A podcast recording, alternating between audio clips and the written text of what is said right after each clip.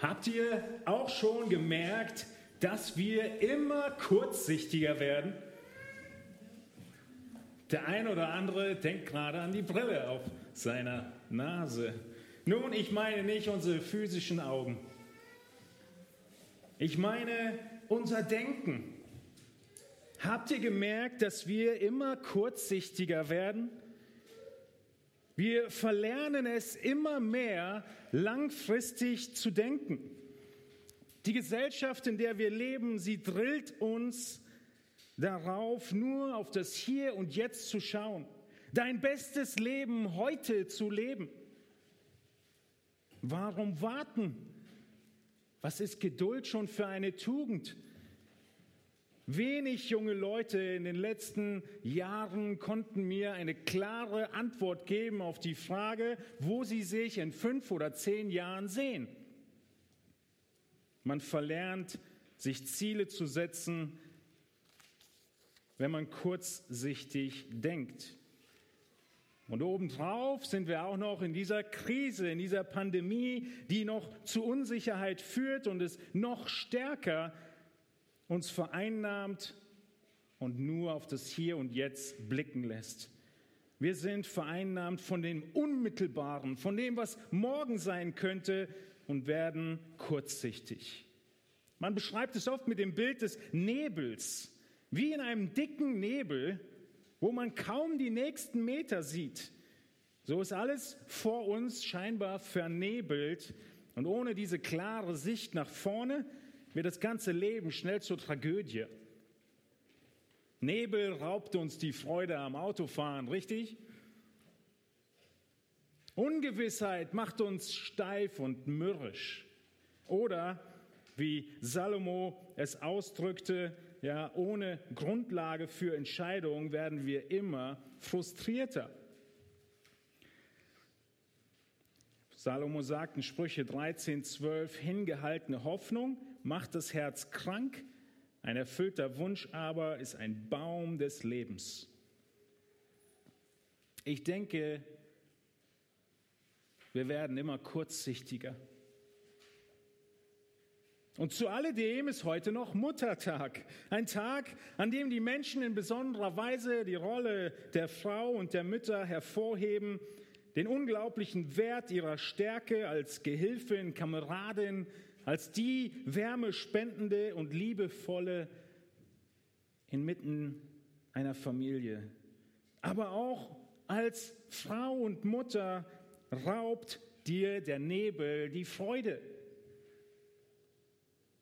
Kurzsichtigkeit in der Herausforderung einer Mutter oder Frau ist beklemmend. Egal ob für den Dienst in der Familie oder an Kindern generell, an Hilfsbedürftigen generell. Die Hoffnung, die Erwartung von Resultaten und Früchten, sie lässt lange, oft sehr lange auf sich warten. Und so müssen wir erinnert werden, ob Mann oder Frau, an die Hoffnung und feste Zuversicht in Christus. Wir müssen erinnert werden, wie sicher es wirklich ist, dass Christus es wert ist, unser ganzes Leben nach seinem Willen auszurichten. Wir müssen erneut erinnert werden, ob es wirklich wert ist, diesen Titel, den Paulus den Gläubigen gibt, Sklave Christi, wirklich für ihn zu leben. Wenn wir nicht wissen, wo das hingeht, dann wird es beklemmend und uns lähmen. Nun, in unserem Fall wir, sind wir nicht nur Sklaven Christi, sondern Christus hat uns auch noch bekannt gemacht und gesagt, wir haben ihn kennengelernt, wir wissen, wo es hingeht, wir kennen die Zukunft, wir wissen, dass Christus gesiegt hat, dass er Mensch wurde, dass er, wie wir gerade an Ostern gefeiert haben, den Tod besiegt hat und auferstanden ist. Das wissen wir doch, oder? Und doch fühlt es sich oft nicht so an. Als wäre dieser Sieg Christi schon Teil unseres Lebens. Es fühlt sich oft nicht so an, es ist so unwirklich, dass der Himmel wirklich kommt. Und so möchten wir als Gemeinde uns mit diesem Himmel beschäftigen, diesen Monat lang. Wir sind in der zweiten Sonntag in der Himmelserie und wollen in dieser kurzen Predigtreihe uns daran erinnern, wie herrlich der Himmel ist. Und heute möchte ich euch ermutigen, wie sicher dieser Himmel ist. Dieser Himmel mit dem, der wirklich würdig ist zu regieren. Die Predigt trägt heute den Titel, wer kann diese Welt regieren? Die Antwort finden wir in Offenbarung 5. In Offenbarung 5 bekommt Johannes, genau wie wir heute, einen Einblick in die Geschehnisse im Himmel. Ein Einblick in das, was noch kommt. Ein Einblick darin, dass Jesus Christus der einzig Würdige ist, der diese Welt zu regieren vermag. Diese atemberaubenden Einsichten, die wir uns heute anschauen, damals Johannes gesehen hat und wir heute lesen dürfen, sie sollen dich ermutigen, sie sollen dich stärken, sie sollen dir helfen in der Ausdauer und in der Standhaftigkeit. Insbesondere in all den Situationen, in denen Früchte nicht unmittelbar sichtbar sind. Wie lange hat Jesus gewartet, bis seine Früchte sichtbar wurden? 33 Jahre ungefähr. Wir vergessen oft, dass Jesus auch 30 Jahre warten musste. Nun, hier in Offenbarung erinnern wir uns daran, dass wenn wir das Buch Offenbarung öffnen, wir schon wissen, ja, dann geht es um die Zukunft. Wir wollen heute Offenbarung 5 uns anschauen und wollen gemeinsam sehen, wohin diese ganze Weltgeschichte eigentlich läuft. Ich möchte, dass ihr mit mir in diese Zukunft hineinschaut, wie sie die Bibel uns beschreibt, dass wir erkennen, was das Endziel ist, dass wir sehen, wie sich die Dinge alle erfüllen werden. Wir werden sehen, dass am Ende sich alles um eine einzige Person dreht. Am Ende wird sich alles um Jesus Christus drehen. Er steht im Mittelpunkt des Geschehens. Wir sehen, wie die ganze Menschheit, die ganze Welt, die ganze Schöpfung und auch die Gemeinde verbunden ist in Jesus Christus und wie er angebetet wird. Wir wollen zusammen das Buch der Offenbarung öffnen. Schlagt mal mit mir zusammen Kapitel 4 auf und erinnert euch daran, dass wir in den ersten drei Kapiteln der Offenbarung ja, sehen, wie Johannes selbst Trost benötigt. Er selbst ist im Exil, er ist auf Patmos und er selbst braucht Trost. In Offenbarung 1.9 spricht Johannes ja als Einleitung in dieses Buch davon, dass er, stand, äh, dass er Teil an Bedrängnissen hat, dass er standhaftes Ausharren braucht. Genau das benötigen wir und diese Not des standhaften Ausharrens wird beantwortet mit der Offenbarung, mit diesem Buch. Das heißt, wenn wir standhaft ausharren wollen, müssen wir was? Nicht kurzsichtig sein, sondern weitsichtig nach vorne gucken. Das gibt dir Ausharren. Das wollen wir heute gemeinsam tun. In den ersten Kapitel ist die Einleitung. Johannes sieht den, den Thron Gottes. In Kapitel 2 und 3 erinnert ihr euch vielleicht, sind die Sendschreiben an die sieben Gemeinden. Jesus spricht zu den Gemeinden und ruft sie auf, was zu tun? Auszuharren, dran zu bleiben, weiter nach Heiligung zu streben, auch wenn es herausfordernd ist. Und dann kommt Kapitel 4, als wenn es die Antwort ist, auszuharren. Als wenn es das ist, was Gott uns mitteilen möchte, damals Johannes und den Gemeinden und uns heute, damit wir dranbleiben, nicht verzagen. In Offenbarung 4 sehen wir zuerst Gott den Vater auf seinem Thron im Himmel. Offenbarung 4, 1 bis 5 lesen wir gemeinsam. Nach diesem schaute ich, Johannes spricht hier von sich, und siehe, eine Tür war geöffnet im Himmel und die erste Stimme, die gleich einer Posaune mit mir reden, die ich gleich einer Posaune mit mir reden gehört hatte, sprach, Komm hier herauf und ich will dir zeigen, was nach diesem geschehen muss. Und sogleich war ich im Geist und siehe, ein Thron stand im Himmel, auf dem Thron saß einer.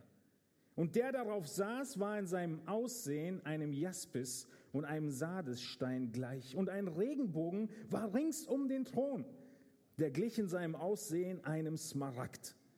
Und rings um den Thron waren 24 Throne, und auf den Thronen sah ich 24 Älteste sitzen, die mit weißen Kleidern bekleidet waren und auf ihren Häuptern goldene Kronen hatten. Und von dem Thron gingen Blitze und Donner und Stimmen aus, und sieben Feuerfackeln brennend vor dem Thron, welche die sieben Geister Gottes sind.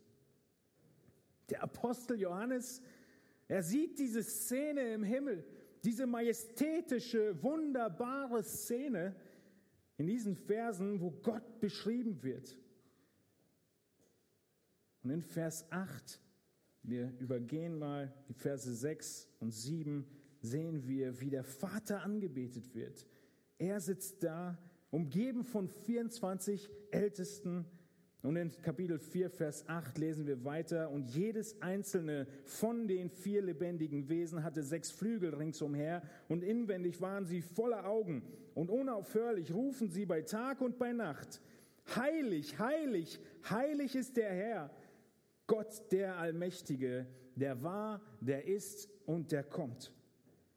Und jedes Mal, wenn die lebendigen Wesen Herrlichkeit und Ehre und Dank darbringen, dem, der auf dem Thron sitzt, der lebt von Ewigkeit zu Ewigkeit, so fallen die 24 Ältesten nieder vor dem, der auf dem Thron sitzt und beten den an, der lebt von Ewigkeit zu Ewigkeit. Und sie werfen ihre Kronen vor dem Thron nieder und sprechen, würdig bist du, o Herr, zu empfangen den Ruhm und die Ehre und die Macht, denn du hast alle Dinge geschaffen und durch deinen Willen sind sie und wurden sie geschaffen.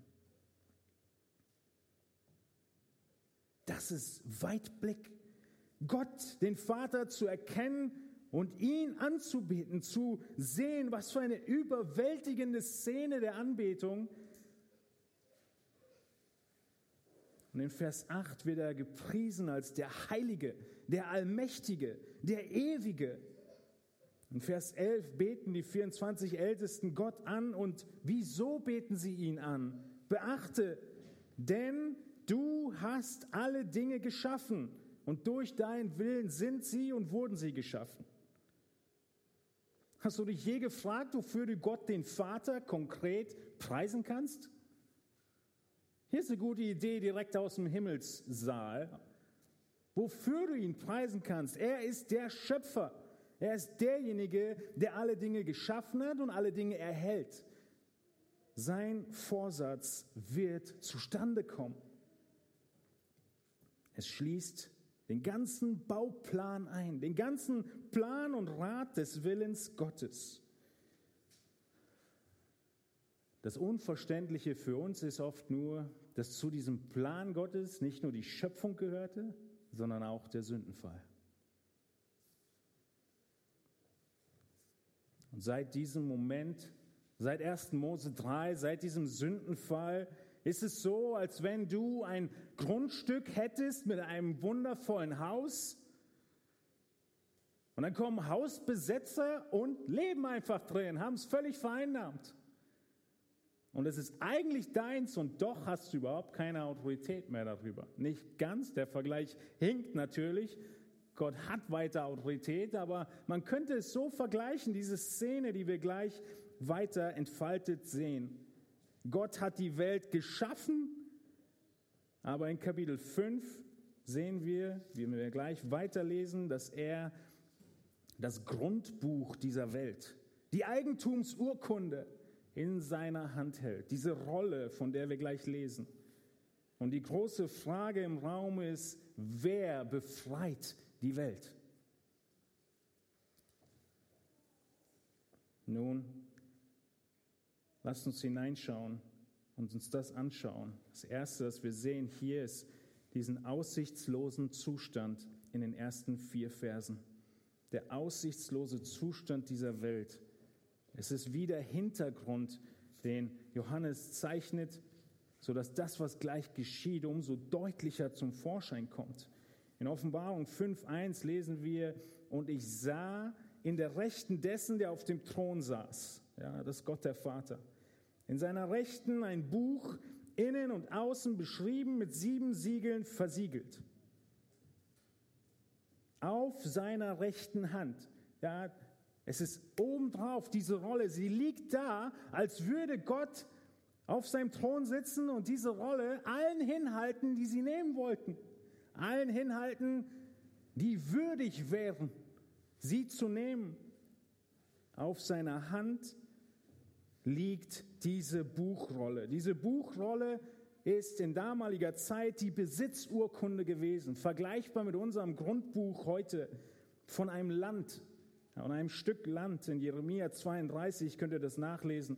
Aber auch in Offenbarung 11 lesen wir davon, dass genau das beschrieben wird, dass nämlich in Vers äh, Teil B die Königreiche der Welt sind unserem Herrn und seinem Christus zuteil geworden und er wird herrschen von Ewigkeit zu Ewigkeit.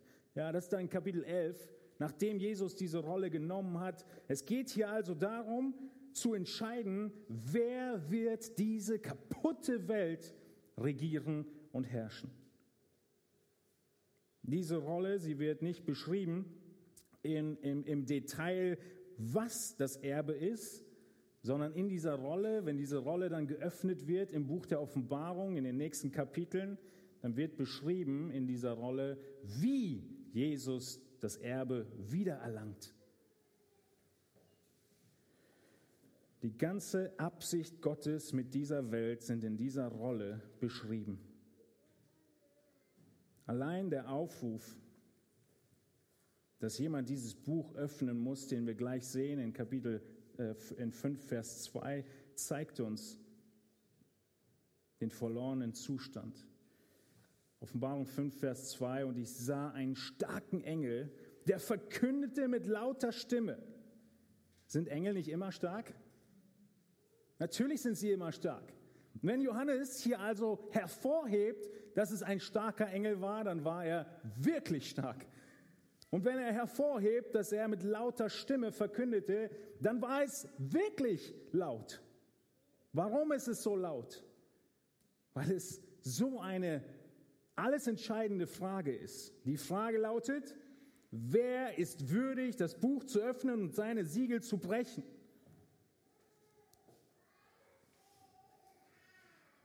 Wer ist würdig, das Buch zu öffnen und seine Siegel zu brechen.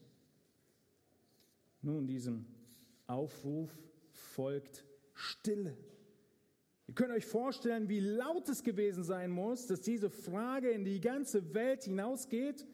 Und lesen wir in Vers 3, und niemand, weder im Himmel noch auf der Erde noch unter der Erde, vermochte das Buch zu öffnen, noch hineinzublicken. Und ich weinte sehr, weil niemand für würdig befunden wurde, das Buch zu öffnen und zu lesen, noch auch hineinzublicken. Dieser starke Engel, er suchte jemanden, der sowohl würdig als auch fähig ist, diese Siegel zu brechen. Es musste jemand sein, der die charakterliche Würde hat und das göttliche Recht. Wer sonst könnte auf Gott zugehen und ihm einfach die Buchrolle aus der Hand nehmen?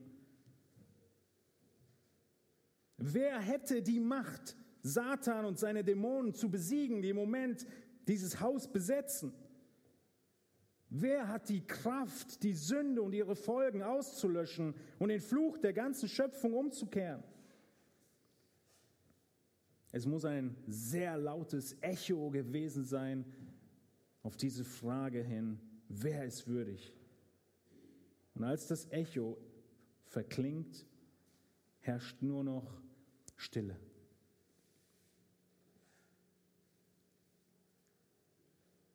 Eine beängstigende Stille, die Johannes in tiefe Tränen und Trauer führt.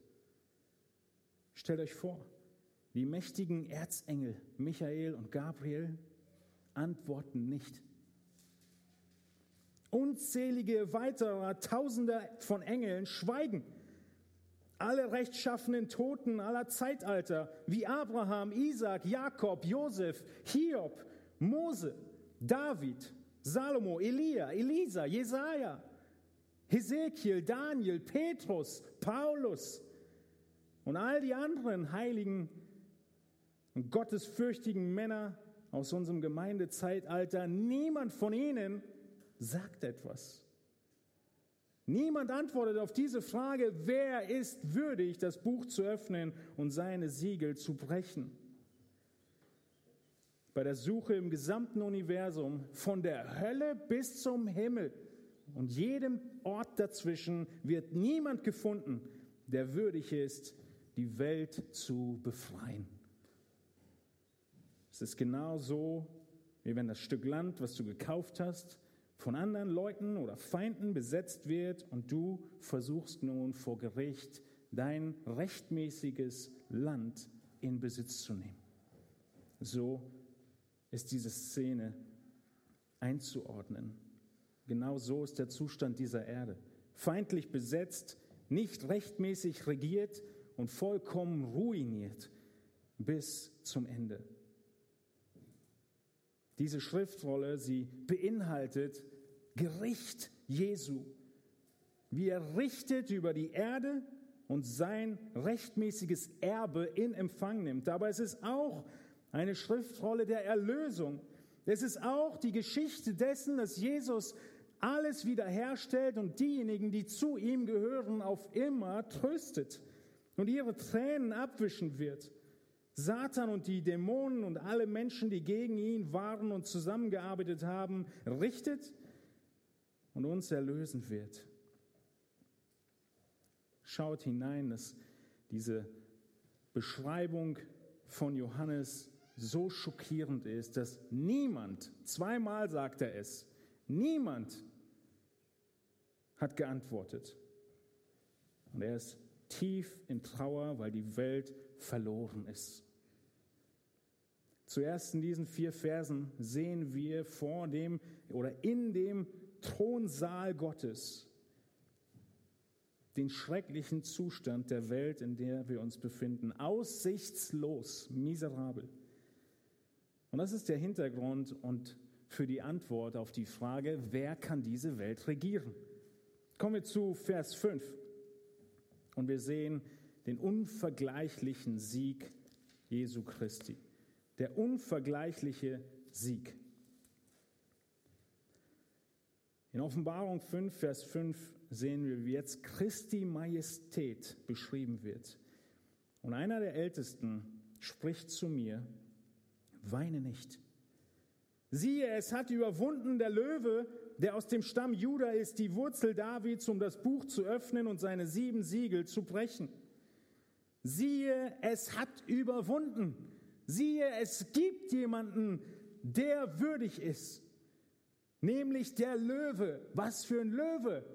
Nun, dieser Löwe war für Johannes ganz klar. Es war ein Zitat der Verheißung aus 1. Mose 49, Verse 9 und 10, wo Judah verheißen wird, dass der Löwe, Judah der Löwe, dass er das Zepter der Regierung behalten wird, bis der Shiloh kommt. Und dieser Shiloh, der verheißene Retter, der Gesalbte, er ist da und er hat seine, er hat überwunden. Ja, es ist das griechische Wort Nikao. Kennt ihr Nike? Genau das ist dieses Wort von überwinden, von siegen, von gewinnen. Das ist, was der Löwe getan hat.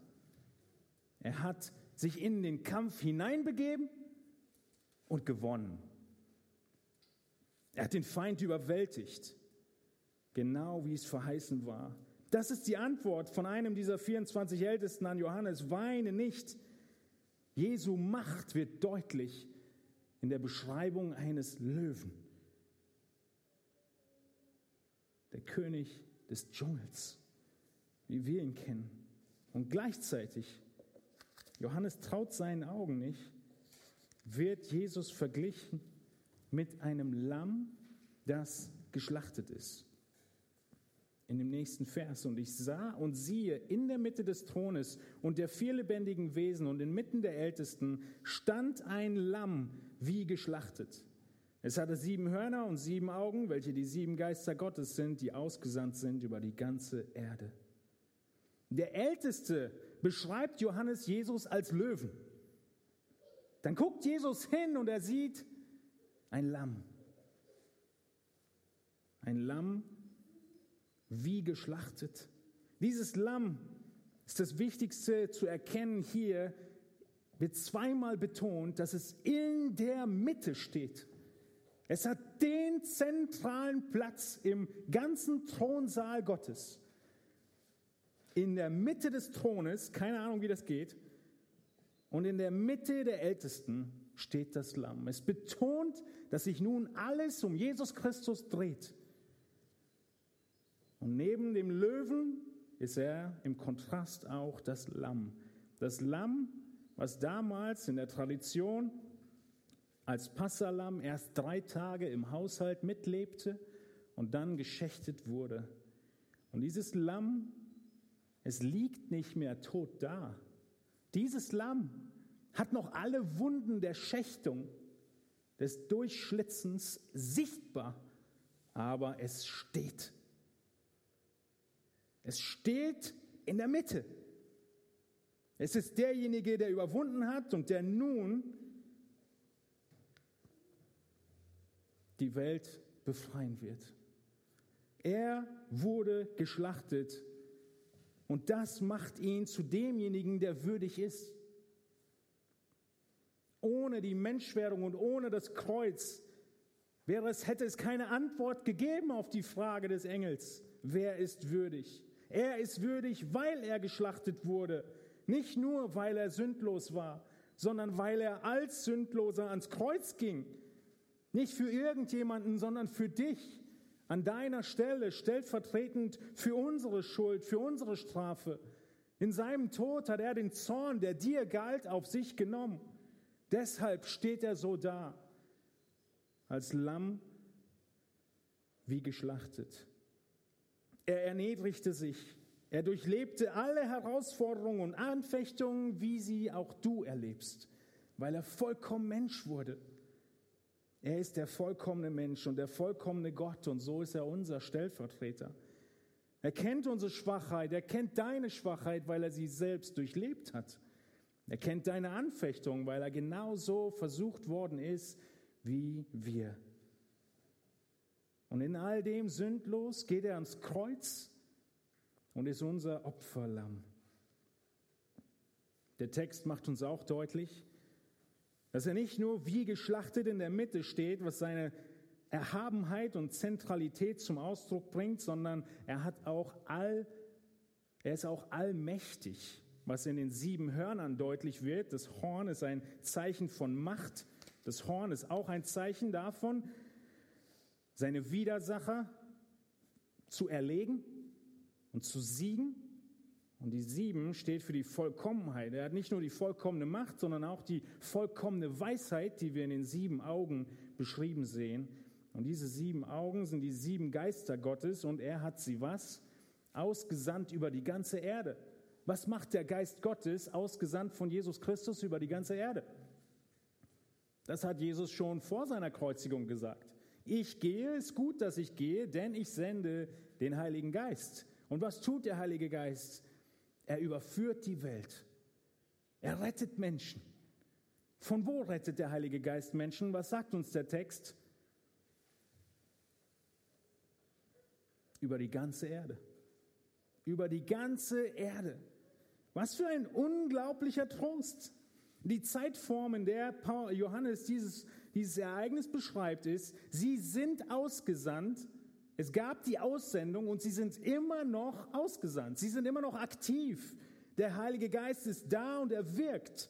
Was für ein Trost. Das Rettungswerk Christi ist voll im Gange. Keine Kurzarbeit beim Heiligen Geist. Keine Unterbrechung. Jesus rettet Menschen und baut seine Gemeinde. Und liebe Geschwister, Liebe Mütter, das gilt genauso heute für unsere Kinder, die Gott uns anvertraut hat. Der Geist ist da und er wirkt und er zieht und er will retten. Er ist mächtig, allmächtig, von Jesus beauftragt. Vielleicht fragst du dich immer noch, nun, wie sicher ist sein Sieg? Hört sich alles nett an, aber was passiert als nächstes? Vers 7 zeigt uns noch deutlicher, wie souverän Jesus Christus ist. Nun, Jesus inmitten des Thrones steht da als geschlacht, wie geschlachtet, das Lamm. Und er kommt, es kam und nahm das Buch aus der Rechten dessen, der auf dem Thron saß. Wie bitte? Jemand wagt sich an Gott den Vater heran und ihm etwas wegzunehmen? Wer kann das nur sein? Es kann nur Gott selbst sein. Jesus, er ist absolut sicher, dass er würdig ist. Mit einem festen Schritt geht er auf seinen Vater zu und er nimmt diese Urkunde der ganzen Welt und sagt, ich übernehme die Aufgabe. Ich bin würdig und fähig, die Welt wieder in Ordnung zu bringen, die Welt zu befreien. Und so sehen wir, wie souverän Christus ist, wie absolut sicher sein Sieg ist. Es gibt kein Zurückhalten und kein Zögern. Wann hast du zuletzt einen Boxkampf gesehen? Vielleicht schon ein bisschen länger her. Es gibt Boxkämpfe, da sind die Boxer relativ gleich stark und am Ende muss wer entscheiden? Ein Punktrichter. In diesen Boxkämpfen ist es nicht so weise, als Boxer, wenn alle Runden zu Ende sind, schon den Sieg zu feiern, bevor irgendjemand Punkte äh, veröffentlicht hat. Ihr könnt euch vorstellen, wie es bei Jesus war. Als er in den Ring gestiegen ist, gab es keinerlei Zweifel, wer diesen Kampf gewonnen hat. Und auch solche Boxkämpfe habt ihr vielleicht gesehen wo es keinen Zweifel mehr gibt, weil der Gegner absolut, völlig ausgeschaltet ist. Und niemand muss auf einen Punktrichter warten, um irgendetwas zu entscheiden.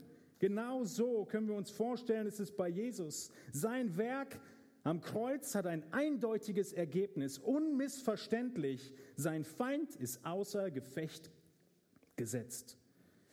Und mit Sicherheit und Entschlossenheit nimmt das Lamm, nimmt Jesus die Schriftrolle, denn Christus weiß ganz genau, er allein ist würdig und er allein ist fähig.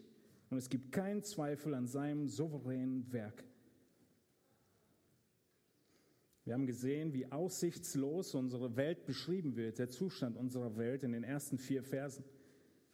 Ein absolut miserabler Zustand, hilflos das ist der Hintergrund für die Frage, wer ist würdig, die Welt zu regieren. Eine scheinbar unmögliche Mission. Und in diesem zweiten Abschnitt, in den, bis Vers 7, haben wir gesehen, wie Jesus Christus derjenige ist, der diese Mission erfüllen kann und er sie annimmt. Er hat gesiegt. Merkt ihr, wie atemberaubend das ist? Kurzsichtigkeit wirklich zu behandeln, um mal wieder weiter nach vorne zu schauen, wo es hingeht. Aber die Frage für uns ist nicht nur, gibt es jemanden, der stark genug ist, sondern die Frage ist letztlich, wird diese Stärke auch wirklich zum Einsatz kommen? Wird Jesus wirklich die ganze Welt erlösen und retten? Nun, das sehen wir im nächsten Abschnitt an unserem letzten Punkt in Offenbarung 5 in den Versen 8 bis 14. Die Reichweite der Macht. Denn am Ende ist nicht nur die Frage, bist du stark als König, sondern in welcher Weise, Weisheit und Macht wirst du diese Stärke auch wirklich äh, unter Beweis stellen. Und das sehen wir in diesen nächsten Versen. Wir schauen uns die Verse 8 und 9 erstmal an. Offenbarung 5, 8 und 9. Und als es das Buch nahm, stellt euch das vor, als es das Buch nahm, nachdem eine Totenstille da war, niemand geantwortet hat, wer würdig ist, das Lamm kommt und einfach das Buch nimmt. Als es das Buch nahm, fielen die vier lebendigen Wesen und die 24 Ältesten vor dem Lamm nieder. Und sie hatten jeder eine Harfe und eine goldene Schale voll Räucherwerk. Das sind die Gebete der Heiligen. Und sie sangen ein neues Lied, in dem sie sprachen, du bist würdig, das Buch zu nehmen und seine Siegel zu öffnen. Denn du bist geschlachtet worden und hast uns für Gott erkauft mit deinem Blut aus allen Stämmen und Sprachen und Völkern und Nationen. Du bist würdig, singen sie. Warum ist er würdig? Die Begründung wird gegeben, denn du bist geschlachtet worden und du hast uns erkauft. Jesus hat einen Preis dafür bezahlt. Wir sind nicht einfach nur in die Hände gefallen, wie viele Erben heutzutage. Er hat den größten Preis bezahlt, den es zu bezahlen gab, mit seinem eigenen Leben, weil er geschlachtet wurde. Deshalb ist er würdig. Und er hat diese seine Autorität wie und wo bewiesen, indem er aus allen Stämmen, Sprachen und Völkern und Nationen Menschen erkaufte. Unser verlorener Zustand der Welt wird nochmal betont durch dieses Wort erkauft. Wenn du erkauft werden musst, dann bist du gefangen. Und es wird betont durch den hohen Kaufpreis. Was war der Kaufpreis? Nun, geschlachtet worden, mit deinem Blut erkauft. Es zeigt, wie verloren wir waren, dass wir erkauft werden müssten, und zwar mit dem Tod Christi. Und dieses liebevolle Opfer Jesu, es drängt die Ältesten in den Lobpreis. Dieses Erkaufen von Jesus aus allen Stämmern, Sprachen und Völkern und Nationen ist ganz konkret und persönlich. Es ist keine, äh, kein Ein-Abwasch-Ding hier, sondern Jesus achtet darauf, dass er Menschen erkauft aus allen Sprachen, Völkern und Nationen. Und das ist die Hauptabsicht und das Ziel mit dieser Welt, was wir hier erkennen. Das Ausmaß der erreichten Völker ist sicher. Jesus zeigt seine Macht in der ganzen Welt. Das Erlösungswerk Christi war genauso von Beginn an geplant und deshalb können wir uns sicher sein des Erfolges von Mission. Mission wird erfolgreich sein, weil Jesus gesagt hat, aus jedem Stamm und jedem Volk und jeder Nation werde ich Menschen retten. Aber wir können uns auch sicher sein in der Evangelisation unserer Kinder. Richtig? Jesus kommt zu seinem Ziel. Es heißt hier, du hast uns erkauft mit deinem Blut aus allen Stämmen und Sprachen und Völkern und Nationen. Und in Vers 10 geht es weiter.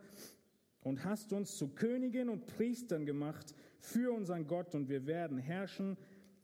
Und ich sah und ich hörte eine Stimme, von vielen Engeln rings um den Thron und die lebendigen Wesen und die Ältesten. Und ihre Zahl war zehntausend mal zehntausend.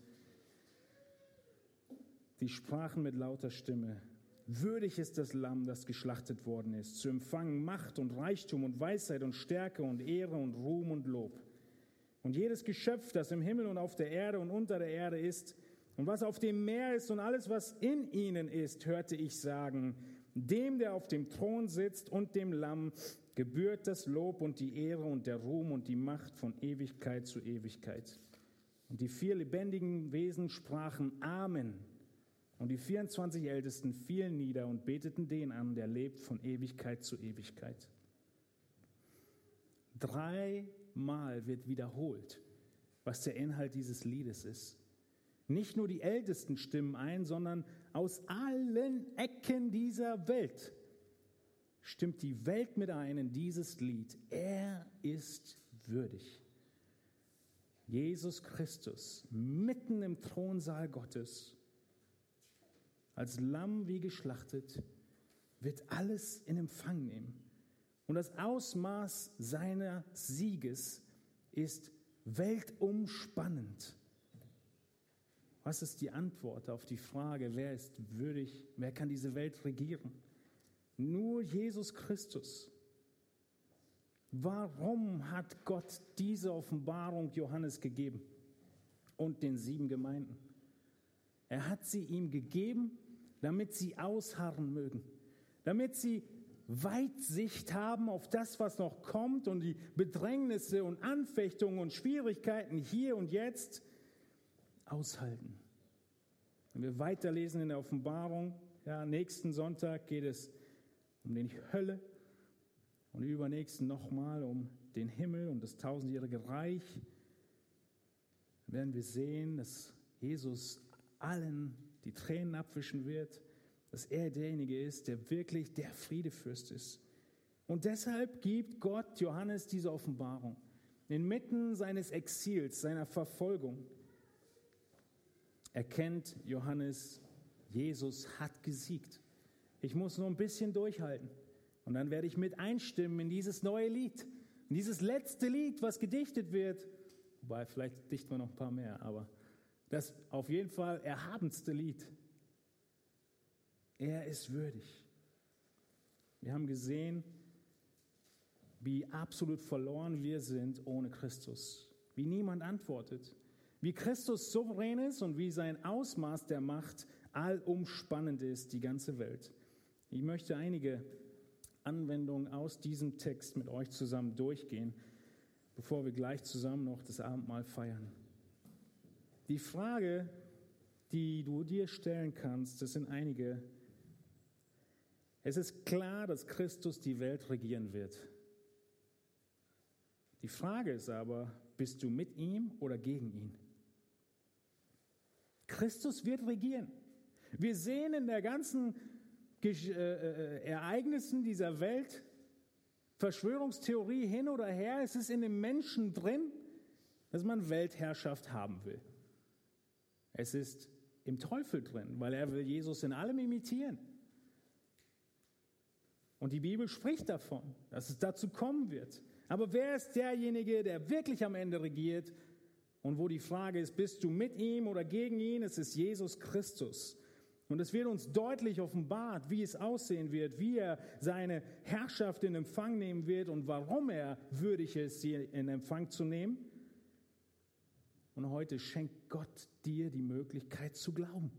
Ihm zu glauben. Und er hat gesagt, wer immer glaubt, wird gerettet werden. Wer an Jesus Christus glaubt als den Sohn Gottes, als derjenige, der geschlachtet wurde aufgrund von deiner Sünde, ist das einzige, und du wirst gerettet werden. Die Vergebung deiner Sünden, die Rettung deiner Seele, sie steht dir bereit. Das Blut ist geflossen. Das Opfer ist ausreichend.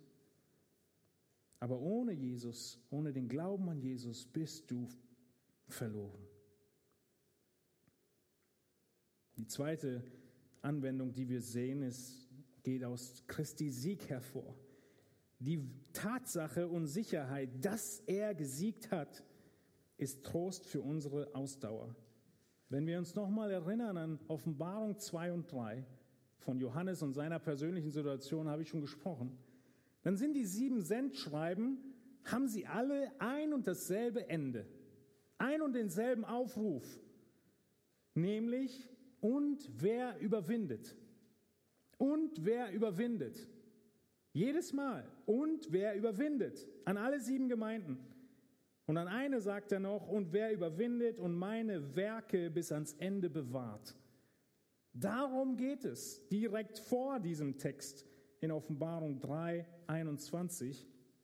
Wer überwindet und meine Werke bewahrt, dem will ich geben, mit mir auf meinem Thron zu sitzen, so wie auch ich überwunden habe und mich mit meinem Vater auf seinen Thron gesetzt habe.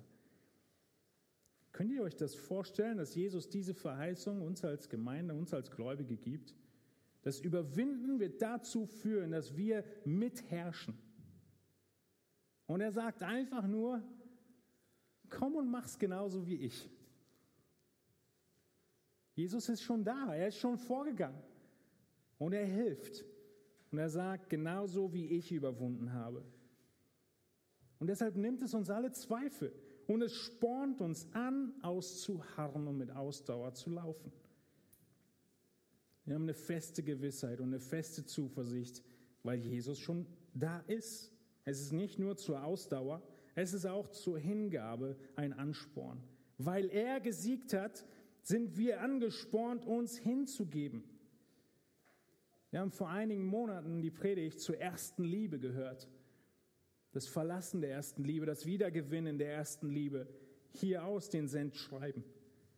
Und diese Hingabe können wir auf jede Beziehung natürlich münzen. Aber in der kurzen Zeit, die wir heute haben, möchte ich noch einige Takte in Bezug auf die Anwendung für die Rolle der Frau und für die Rolle der physischen oder geistlichen Mütter ziehen in Bezug auf den Ansporn zur Hingabe, zur Hingabe in diese besondere Rolle des Helfens und des physischen und geistlichen Mutterseins. In 2. Timotheus 1, 5 bis 8 können wir da einige der Elemente heraussehen, wie diese, lang, äh, diese Weitsicht, was es für unglaubliche Früchte trägt. In 2. Timotheus 1 ist nämlich Paulus, der Timotheus erinnert daran, dass da noch jemand war. Wir sehen in 2. Timotheus 1, Verse 5, Paulus ermahnt Timotheus, dabei halte ich die Erinnerung an deinen ungeheuchelten Glauben fest, sagte zu Timotheus. Aber jetzt, der zuvor in deiner Großmutter Lois und deiner Mutter Eunike gewohnt hat, ich bin aber überzeugt, auch in dir. Es ist eine Hingabe zum Glauben ohne Zweifel, ein ungeheuchelter Glauben. Seht ihr das?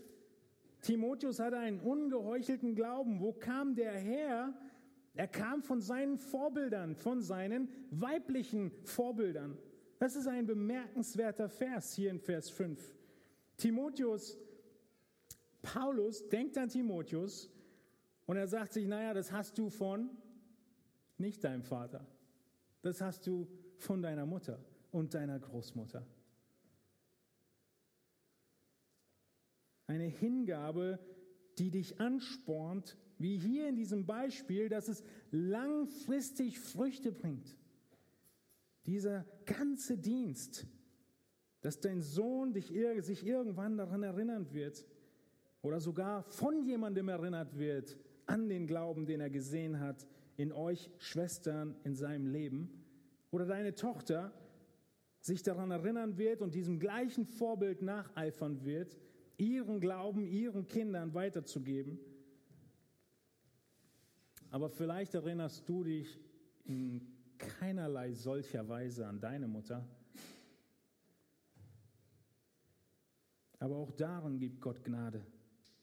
Auch darin gibt Gott Gnade, dass du trotzdem du vielleicht die Erste in dieser Linie bist, der Gottesfurcht und des Weitergebens eine Mutter, eine geistliche Mutter in der Gemeinde finden kannst von der du genau dasselbe lernst. Was? Den ungeheuchelten Glauben. Den Glauben, der einfach echt ist, der ungeschönt ist. Und dann diesem Vorbild nacheiferst. Vielleicht hast du selbst auch keine Kinder. Auch darin schenkt Gott Gnade. Er schenkt Gnade, dass es möglich ist, geistliche Kinder zu haben, aufzuziehen und die Zuversicht zu haben, dass auch sie sich erinnern werden an diesen ungeheuchelten Glauben, den du in sie investierst. Und genau so ist das etwas, was diese Langzeitperspektive erfordert. Denn all diese Dinge sind nicht von jetzt auf gleich. Wann hat die Großmutter diesen Glauben in Timotheus gesehen? Es war viele Jahrzehnte später. Und wir wissen, Viele Früchte werden wir überhaupt nicht in dieser Welt sehen. Diese Hingabe, sie wird nicht nur angespornt durch die Vorbilder und den ungeheuchelten Glauben, sondern 2. Timotheus geht weiter und er beschreibt hier in Vers 6, aus diesem Grund erinnere ich dich daran, die Gnadengabe Gottes wieder anzufachen. Und irgendwo ist er immer noch in diesem Thema drin, dass da das Vorbild ist von der Mutter und Großmutter. Wahrscheinlich waren sie auch Vorbilder darin, ihre Gnadengabe nicht zu vernachlässigen, ungeheuchelten Glauben zu haben und dran zu bleiben, tatsächlich zu dienen, nicht passiv zu werden. Ich habe den Eindruck, nach Corona, alles soll langsam hochgefahren werden. Auch wir müssen schauen, dass wir unsere Glaubens- und Gnadengaben wieder hochfahren und nicht in der Passivität bleiben. Eine Hingabe, das Ganze ohne Furchtsamkeit zu tun, wie es hier in Vers 7 heißt. Eine Hingabe mit Freimut, schäme dich nicht des Zeugnisses. Wahrscheinlich hat er auch das gesehen in seiner Mutter und Großmutter, ohne Angst Zeugnis zu geben von Jesus. Nun, wenn Jesus am Ende der Zeit in der Mitte des Thronsaals Gottes steht und er angebetet wird, von wem sollten wir dann hier und heute reden? Wer sollte dann jetzt schon Mittelpunkt unserer Anbetung sein? Jesus. Wir wissen, worauf es hinausläuft. Und wir sehen auch, dass Paulus hier ihn erinnert an die Leidensbereitschaft. All das ist ein Ansporn in Hingabe, nur weil es Offenbarung 5 gibt, weil Christus gesiegt hat. Nun und zuletzt ist Christus Motivation für all unsere Mission. Das Offensichtlichste in Kapitel 5 ist, Jesus will Menschen aus allen Teilen dieser Welt retten. Wenn wir uns nicht daran beteiligen, verpassen wir Gottes Hauptziel. Es ist ja nicht so, dass Gott sich jetzt überlegt, hm, woran beteiligt sich jetzt diese oder jene Gemeinde, sondern Gott hat seinen Plan. Er weiß, was er tut. Die Aufgabe von dir ist nur, sich an seinem Plan mitzubeteiligen. Er wird ihn durchführen, ob mit oder ohne dir. Aber es macht mehr Freude, in seinen Plan einzusteigen und Mission mit zu unterstützen. Gott findet ansonsten auch gerne andere Gemeinden und wird diese gebrauchen. Wir merken doch immer wieder, wie groß die Gefahr ist, dass wir kurzfristig denken, oder? Wir haben in diesem Kapitel gesehen, dass wir erinnert wurden an die Herrlichkeit Christi, an das, was kommen wird, und es steht felsenfest. Diese Hoffnung, diese Erwartung, auch wenn die Resultate und Früchte oft lange auf sich warten lassen, so können wir erinnert werden, Christus hat ausgeharrt und er hat die Früchte getragen. Und wir dürfen und müssen ausharren und werden die Früchte tragen. Und so wollen wir ihn anbeten und wollen ihn loben und ihn preisen. Ich möchte mit uns zum Abschluss beten und wir singen gemeinsam dann in dem Kreuz liegt die Kraft. Ihr dürft aufstehen mit mir.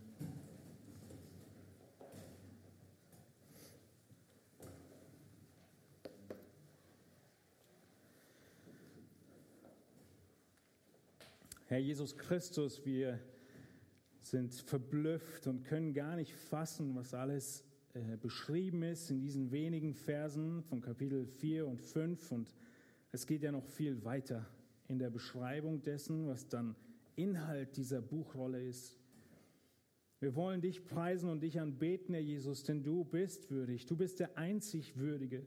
Wir loben dich und preisen dich, dass du nicht geschwiegen hast, dass du nach vorne getreten bist, in der absoluten Sicherheit, dass dein Werk, dein Opfer genügsam war, dass nichts mehr fehlt, dass du völlig würdig bist, charakterlich und von deiner Macht und bereit, sie umzusetzen. All das bist du gewesen, weil du in absoluter Unterordnung unter deinen Vater seinen Willen getan hast. O Herr, wir wollen dich bitten, dass auch wir Gnade finden darin, die Herrlichkeit von Unterordnung unter dein Wort, unter deinen Willen zu erfahren, auszuharren. Es ist kein leichter Weg, der Weg, den du bereitet hast, aber es ist ein herrliches Ende.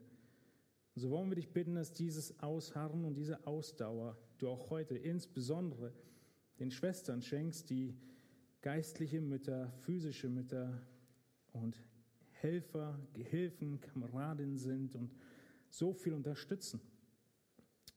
Und Herr, wie ernüchternd ist es, Herr, dass auch wir als Männer die Leitung nicht vernachlässigen, getragen hast, sodass deine, äh, dein Plan in Erfüllung gehen möge. Und wir bitten dich, Herr, dass dieses dein Wort uns ermutigt und stärkt und Kraft gibt, auch für die kommende Woche und alles, was auf uns zukommen mag.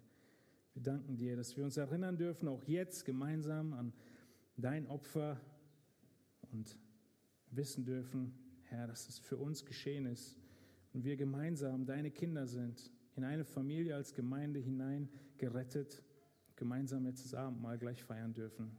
Amen.